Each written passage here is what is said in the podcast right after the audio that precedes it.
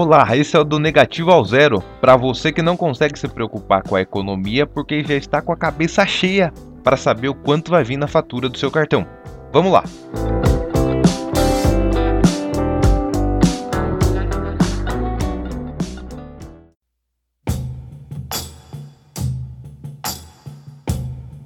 Fala galera, esse aqui é o podcast número 3 do Negativo ao Zero. Se, você escutou o número 2, você deve ter percebido que o caso de Joãozinho já acabou, ele tem uma solução para a vida dele. Entretanto, agora eu quero conversar para ver se você tem uma solução para a sua vida financeira. Vamos conversar sobre isso então? Bora pro podcast. Se você ouviu o número 2, você pode ter torcido o nariz, né? Porque você não tem 15 mil de crédito para o banco te emprestar, você não tem quem possa te emprestar 15 mil e às vezes a sua dívida é muito maior que 15 mil. Vamos lá, primeiro ponto: como você chegou a essa situação? Possivelmente você tenha chegado a essa situação por ter tomado decisões erradas ou porque seus planos deram errado é, no passado e agora você está arcando com as dívidas, né? Que nem eu citei nos podcasts anteriores. Se, por exemplo, você entrou numa sociedade de uma empresa e essa empresa não deu certo, talvez você esteja com dívidas dessa empresa para pagar e são dívidas altas, no qual você não tem condições apenas com o seu salário de é, cumprir essas obrigações, né? Isso pode ser um fato. Outro fato também é, que é bastante comum é o consumo, né? O ato de consumir muito, o ato de comprar porque tá barato. É uma crítica que eu sempre tenho, né? Comprar porque tá barato e não comprar porque é uma necessidade é uma questão que pode realmente te complicar financeiramente. Mas no seu caso, o que você precisa fazer? Primeiro ponto, só saber que você está endividado não necessariamente resolve o problema. A questão é realmente saber o quanto você está endividado é fazer uma relação de tudo que você tem dívidas. Se você não tem, não está endividado, né, se você não deve para as pessoas e tudo mais, você também deve fazer essa relação com o objetivo de saber o quanto você precisa é, para pagar suas dívidas durante um ano, por exemplo. Essa é uma situação muito interessante para que você saiba o quanto você precisa de fundos de emergência. Né? Apenas 5% da população consegue realmente ter um, um bom controle da situação financeira e tem também um equilíbrio dos seus gastos, né? Equilibrar seus gastos de forma que você consiga pagar todos os seus compromissos, você não precisa entrar em cheque especial, você não dependa de crédito ou cartão de crédito para comprar as coisas na sua casa, comprar aquilo que você gosta. Porque existe um grande problema. Se você está pagando juros para o banco de cheque especial ou de fatura de cartão de crédito, infelizmente você está deixando de usar esse dinheiro que é seu para consumir alguma coisa que você queira, para poder ir no restaurante, para poder passear, ou para investir para o seu futuro e para o futuro do seu filho. Você está gastando pagando juros ao banco, que é um setor que já tem muito dinheiro. Entende qual é o grande problema? Você está gastando dinheiro seu numa coisa que não vai te trazer retorno nenhum. Até porque gastar no restaurante traz um retorno, uma satisfação, uma experiência. Poder viajar traz uma satisfação, experiência, conhecer lugares novos. Poder guardar dinheiro para o futuro, investir para o futuro, te traz mais tranquilidade no presente, porque você sabe ali que tem uma reservinha ou tem uma reserva de emergência, está constituindo uma reserva de emergência, te traz essa tranquilidade. Agora, a situação de estar endividado, o salário entrar na conta e já sair pagando dívida torto e direito, realmente é uma situação complicada. Mas vamos lá, vamos ser mais práticos a partir desse momento.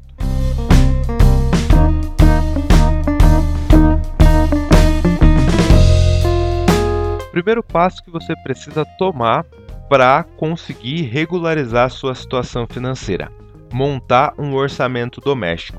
Eu estou aqui do meu lado com o livro do Gustavo Cerbasi, um grande especialista. Se você não conhece, você deve acompanhá-lo nas redes sociais comprar qualquer livro dele porque realmente ele é muito bom no que ele faz. Gustavo Cerbasi, Como Organizar Sua Vida Financeira. E lá no capítulo 2, ele fala sobre orçamento doméstico, como organizar o seu dinheiro. Ou seja, é aquela planilha que você precisa fazer para controlar seus gastos, ou aquele caderno, ou aquele aplicativo. Você precisa ter isso em mãos. Entretanto, os aplicativos servem pra, mais para controle. Já uma planilha de Excel um caderno serve para você ter um orçamento. O que estamos citando aqui é o orçamento. Controle é uma coisa, você saber aonde você gastou. Orçamento é para você saber o futuro, aonde você vai gastar e o quanto você vai gastar, ok? Então vamos lá na estrutura do orçamento doméstico no capítulo 2 do livro do Gustavo Cerbasi. Primeiro ponto que você precisa colocar lá na descrição são as receitas. Tudo que entra de dinheiro para você, tá bom? Se você é CLT, assalariado, entra o salário, obviamente. Mas também pode ser que entre ajuda de custo com combustível, pode ser que entre, de repente você tem uma casa alugada e recebe aluguel, esse, esse aluguel que você recebe. Pode ser que entre rendimentos de investimento que você possa ter ou não. E também pode ser que entre uma renda extra. De repente você faz, você, por exemplo, trabalha numa empresa como administrador, que é o meu caso, e também dá aula de violão. Um exemplo, tá? Então essa é uma renda extra, essa aula de violão que você tem os seus alunos lá, ok? O primeiro ponto é a receita, é a parte da receita, das entradas, né? O segundo é relacionar as despesas fixas, igual mais ou menos a estrutura da história do Joãozinho, né? Então é habitação, saúde, educação, alimentação, transporte, impostos e despesas pessoais. É, eu quero deixar claro aqui nessa questão dos impostos, porque quem é assalariado geralmente paga imposto descontado direto na folha, tá bom? Se você é MEI, com certeza você tem que relacionar o imposto aqui, porque você paga lá 50, 60 reais do MEI, então você precisa relacionar impostos aqui. Mas é bom manter ali impostos no seu controle se você é aquela pessoa que declara imposto de renda. Porque pode ser, nesse ano, por exemplo, que você tenha que pagar é, para a Receita Federal a diferença do imposto de renda que deveria ser cobrado. Ou pode ser que você tenha restituição, que daí entra na linha de renda extra nas suas entradas, nas suas receitas aqui. Tá bom? Impostos e despesas pessoais. Depois você vai colocar uma relação das despesas é, eventuais, né? Por exemplo, ah, fui no cinema, uma despesa eventual. Fui no restaurante, é uma despesa eventual. Fui para a praia, também é uma despesa eventual.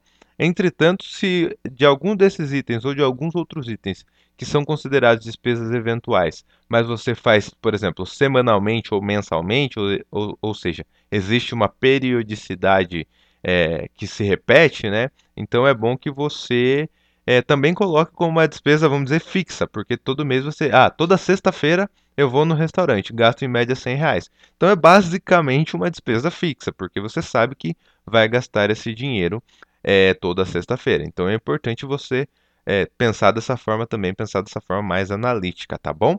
Se você tem o costume de comprar roupas todo mês, uma média de valor, também você põe como despesa fixa. Agora, se você não tem esse costume, você pode pôr realmente como uma despesa eventual. Ah, gastei 300 reais em roupa, mas é uma despesa eventual. Então você põe na linha lá de despesas eventuais. Então, a parte de despesa fixa não se altera muito na sua planilha.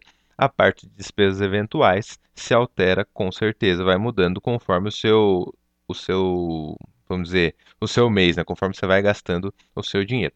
Tá bom? Vamos lá. Daí você vai simplesmente fazer a conta, né? Você soma todas as suas entradas, depois você soma todas as suas saídas de despesas fixas e depois você soma todas as suas saídas de despesas é, eventuais. E lá vai sobrar um saldo, certo? O que entra, o que sai, sobra um saldo. Aí, no orçamento financeiro é importante por causa disso, porque você já vai saber os meses do ano no qual vai faltar dinheiro para você. Isso não é maravilhoso? É maravilhoso, mas é saber o futuro, basicamente, né?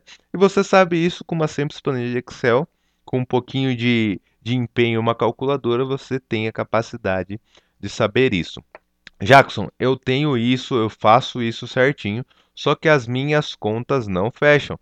Todo mês está faltando 500, 600 reais por mês para fechar as contas. Daí eu só consigo suprir essa necessidade utilizando ou o cartão de crédito ou o cheque especial.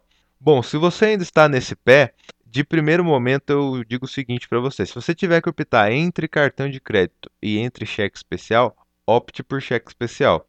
Atualmente, o cheque especial tem menos custo, né, tem menos juros cobrados do que o cartão de crédito, quase 6% de diferença. Então, opte pelo cheque especial nesse primeiro momento, ok?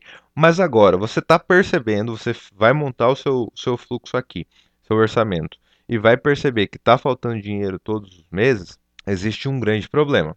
Só que existem também duas soluções. O problema é que vai faltar dinheiro e você vai ter que pagar juros por isso, então vai faltar mais dinheiro do que está apresentando na planilha. Se falta 200 reais, mais 8% de juros, que é o do cheque especial, vai faltar 216, certo?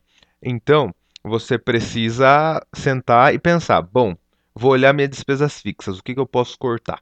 Geralmente, despesas fixas são mais difíceis de cortar, porque não é muito simples você chegar para o cara que aluga a casa para você fala assim, olha, eu vou pagar 200 reais a menos porque está faltando 200 reais todo mês para mim, tá bom? Dificilmente ele vai aceitar, até porque geralmente isso é feito com contrato. Então, está no contrato, é mais fácil aumentar o valor com reajuste de GPM, essas coisas, do que reduzir o valor, ok?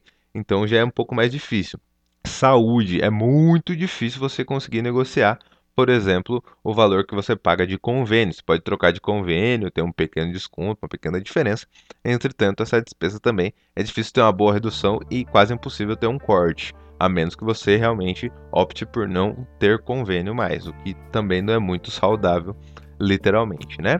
Educação, se por exemplo o seu filho está na escola, você pode ter fechado o contrato de um ano, não tem muito o que fazer também pedir a redução. O que você pode fazer é parcelar no seu cartão de crédito, por exemplo, esse ano todo e, e pagar em mais vezes. Mas você corre o risco também de não conseguir pagar a fatura, né? Se não se planejar direitinho e acabar se endividando no cartão de crédito. Esse pode ser um problema e muitas das vezes a escola não aceita esse tipo de coisa. Ela quer que você pague realmente o que foi acordado inicialmente, ok? Alimentação é uma coisa que se gasta muito e realmente dá para controlar, né? trocar um pouco das marcas mais famosas, pegar umas marcas não tão conhecidas assim, mas que também ofereçam uma boa qualidade.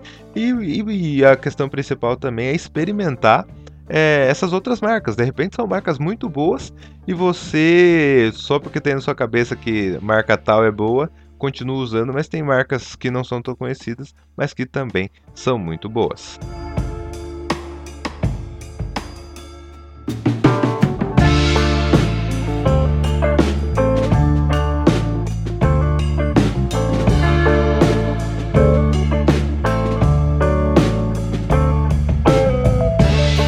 Transporte. Transporte é uma situação bem interessante. Se você mora de aluguel é, e, por exemplo, você, sua esposa ou seu marido estão longe dos trabalhos, é o momento de se pensar trocar de casa, né? Morar numa casa mais perto no trabalho de pelo menos algum de vocês, para que pelo menos um de vocês tenha um pouco mais de qualidade de vida e chegue em casa com mais rapidez, né? Morar mais perto do trabalho chegou em casa com mais rapidez, um lugar que você possa ir a pé e tudo mais. Isso pode ser uma ideia interessante, por quê? Pode ser que o aluguel seja um pouco maior nessa casa mais próximo do trabalho, sim, mas você pode economizar no transporte. Se você é CLT assalariado, 6% do seu salário é descontado para que você possa utilizar o Vale Transporte. Então, dependendo de quanto você ganha, 100, 150 reais é descontado do seu salário. Então, se o aluguel entre a casa que você mora hoje e a casa mais próxima do seu trabalho tiver nessa faixa, você pode pensar. Se você vai de carro ainda, melhor que você pode pensar, porque daí você gasta com combustível, né? E o combustível pode até sair mais caro e tudo mais. Então isso pode ser uma forma de economizar dinheiro no transporte, ou sendo com o transporte público, ou sendo com o seu transporte próprio, utilizando o carro. E se os dois moram longe do trabalho e os dois têm carro, trocando para uma casa mais próxima do trabalho de algum de vocês, pode ser que dê até para vender um carro, entendeu? E ter essa, essa facilidade de vender um carro, utilizar só um carro. A economia, sem dúvida, vai ser muito maior.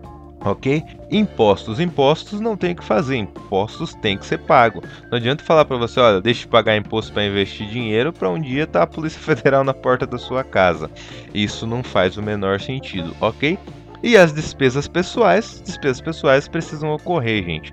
É, não adianta a gente fazer grandes planejamentos aqui de independência financeira ou de pagamento de dívidas e tudo mais, se você nesse meio tempo não viver. Você precisa viver, você precisa fazer o que você gosta, mas tudo com equilíbrio, entendeu? Precisa fazer o que você gosta toda semana, mas tem essa meta, ah, paguei a dívida de dois mil reais que eu devia para o banco, que eu estava endividado lá. Então, se pagou a dívida, separe um dinheirinho para você comemorar essa, esse feito, né? É um degrau a mais que você está subindo para chegar ao patamar de zero, que é o objetivo aqui dos nossos podcasts, né? Sair do negativo e chegar até o zero. Mas as despesas pessoais, sem dúvidas, precisam ocorrer. As mulheres que gostam de se cuidar, os homens que gostam de se cuidar, têm um gasto maior com beleza, salão de beleza e tudo mais, né? Tem gente que gosta de usar sempre roupas boas, sempre roupas novas e tudo mais, tem um gasto maior, maior com isso também. Então, esse tipo de despesa precisa estar relacionado também se você é aquela pessoa que tem esse, esse apreço por isso. Então, se a cada 15 dias você vai fazer a barba, você tem que colocar esse valor. Ah, mas é pouco, Jackson, é 20 reais. Tudo bem, mas é 20 mais 20, é 40 reais por mês. São 480 reais no ano, que faz muita diferença. É quase metade do seu aluguel, de repente, certo? Então, é, isso precisa ser relacionado também e tem, é bastante vinculado àquilo que te traz qualidade de vida, né? Ah, me traz qualidade de vida uma vez por mês, com, poder comer uma boa pizza em tal pizzaria. Bom, quanto você gasta lá? coloca aqui também, coloca como gasto fixo. Nesse primeiro momento é interessante a gente perceber o quanto você vai gastar no mês numa vida ideal, certo? Aí a gente tem o ponto ideal para chegar, ok? Se a gente não consegue chegar a, nesse momento, a gente se planeja para aquele ponto ideal, certo? Os cortes de gastos, essas coisas, não acontecem nesse momento. Os cortes de gastos vão acontecer mais para o final desse podcast, daí a gente vai falar um pouco mais sobre isso, tá bom? Então vamos lá. Você relacionou todas as despesas, né? Habitação, saúde, educação, alimentação, transporte, impostos, despesas pessoais. A relação das despesas eventuais, que a gente já falou, vai chegar ao saldo disponível, ou seja, de tudo que entra, quanto sai, sobra um saldo, ok? Bom, se esse saldo, vamos dizer que esse saldo é positivo. Então, Jackson, eu fiz a conta aqui, ó para o meu mês de abril, vai sobrar mil reais. Sobrar mil reais no meu mês de abril. Olha que maravilha, né? Só que tem questões importantes. É, você precisa considerar qual era o seu saldo no mês anterior. Se você estava devendo 1.200 no cheque especial no mês anterior, certo? Você tem menos 200 reais, na verdade. Então você precisa considerar principalmente seu saldo anterior. Se seu saldo anterior for zero, realmente você tem mil reais. Se o seu saldo for negativo, você vai ter um pouco menos de mil reais, ou vai ter, no meu exemplo aqui, você vai ter menos 200 reais, ok? E também considerar é, tirar o valor das é, aplicações financeiras feitas no período, ou seja, o quanto você investiu nesse período. No nosso caso aqui do, do nosso podcast, isso aqui não vai entrar nesse momento, porque esse aqui não é um podcast para investimento, mas eu estou explicando aqui exatamente o quadro que está na página 27 do livro do Gustavo Cerbasi, tá bom? Daí assim você vai, ser, vai ter a sobra do caixa no mês e também vai ter a sobra de caixa total. O que é a sobra do caixa no mês? É toda essa relação, sem, é, considerando o, saldo anterior, e a sobra do caixa total é considerando as, é, o saldo da sua conta também. Beleza, gente? Então vamos lá. Partindo desse princípio, você montou com todas as descrições necessárias, você vai ter que montar mês a mês, ok? Porque os meses são diferentes. Tem parcelamentos que acabam durante o ano, tem parcelamentos que começam durante o ano, né? Tem coisas que você adquire que é pagamento mensal, por exemplo, Netflix, que vão alterando o seu orçamento durante o ano. Aquele acordo que você fez anteriormente, você termina de pagar e tudo mais, né? Então vamos dizer, Janeiro. Janeiro é um mês diferenciado, porque janeiro tem IPVA, tem IPTU, quer dizer, IPTU não, que o IPTU nesse mês da minha casa veio em março, mas tem IPVA para quem tem filhos, tem o material escolar, né? Tem todo o peso de janeiro. E é por isso que foi instituído o 13 terceiro. Entretanto, muita gente usa errado, né? Usa como um dinheiro a mais, mas não é necessariamente um dinheiro a mais. É um dinheiro a mais porque você terá dívidas a mais no próximo mês. A questão é que ele é pago bem em novembro e dezembro, que é a época das confraternizações, amigos secretos e festas que você acaba sim gastando mais dinheiro e por algum motivo que eu não sei explicar, muita gente se acha muito rica no mês de novembro e dezembro. Não sei exatamente explicar qual é esse efeito que acontece.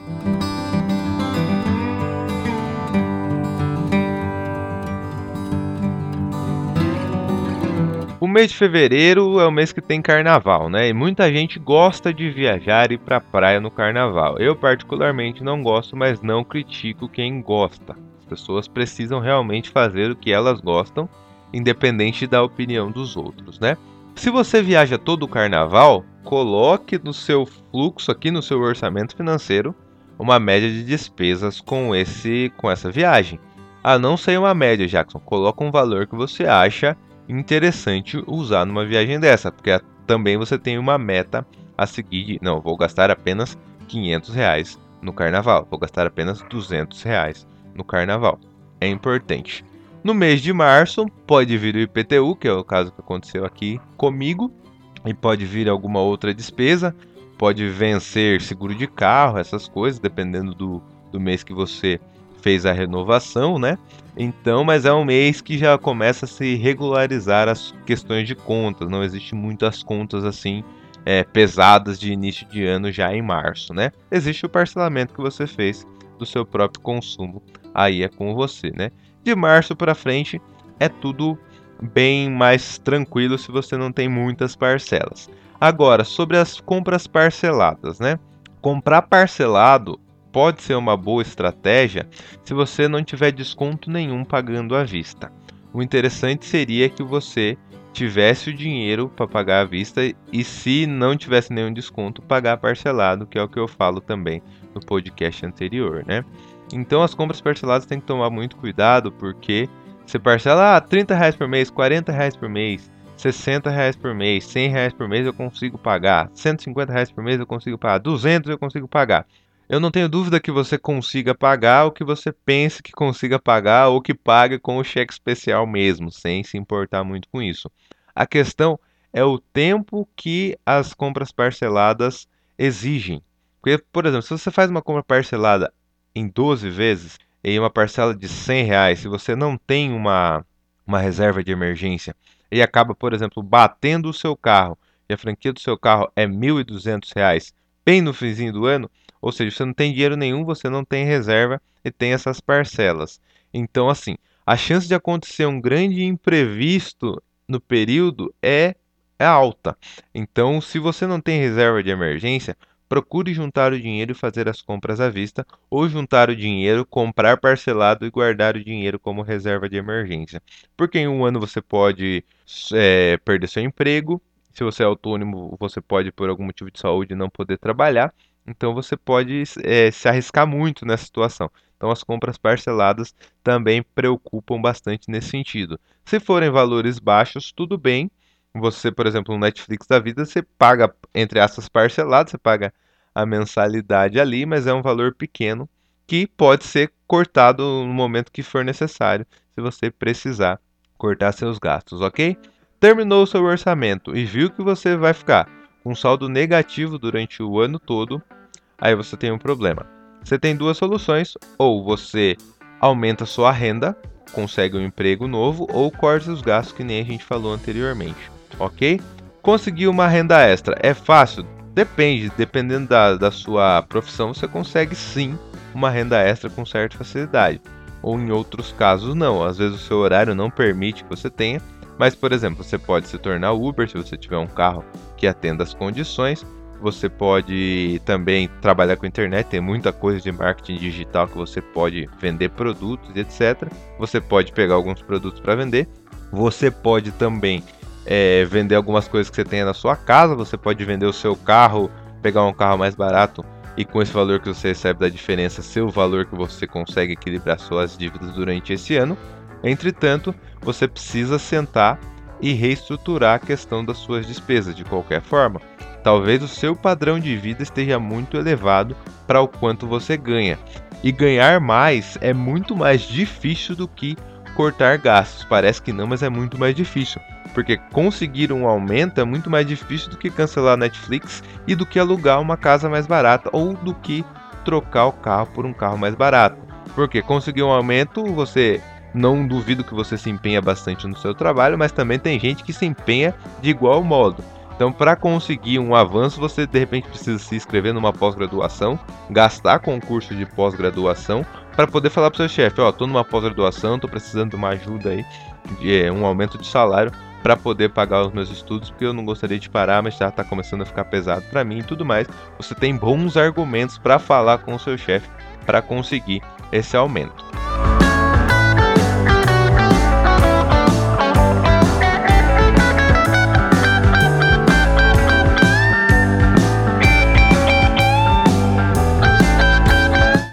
O passo número 2 ou é cortar gastos ou é aumentar a renda. Aí vai de sua estratégia para conseguir um ou outro. Ou os dois, que é muito melhor, porque daí você ganha mais, gasta menos e sobra mais dinheiro para você poder fazer o que realmente importa para você e não pagar juros e dívida conforme vem acontecendo.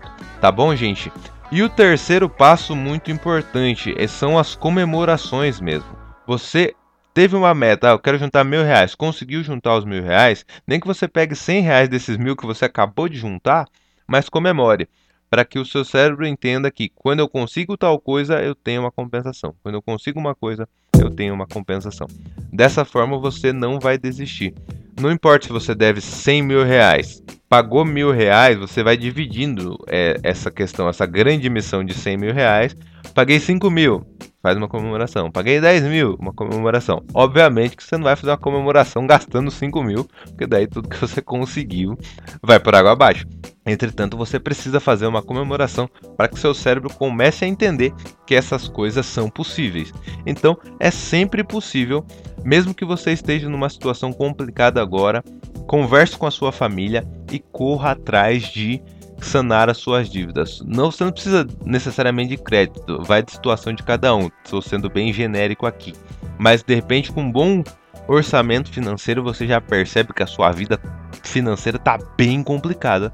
Mas é melhor você descobrir agora do que você correr o ano inteiro correr até o tempo todo e não conseguir é, acertar suas despesas, né? Todo dia tem uma surpresa, todo mês tem uma surpresa a fatura do cartão de crédito. Isso pode ser um grande problema e isso faz muito mal à sua saúde. Então vai lá, faça o orçamento financeiro. Se tiver dúvida, me procura lá no Instagram, no arroba que eu ajudo você também a fazer o seu orçamento financeiro para que você tenha o seu ano planejado.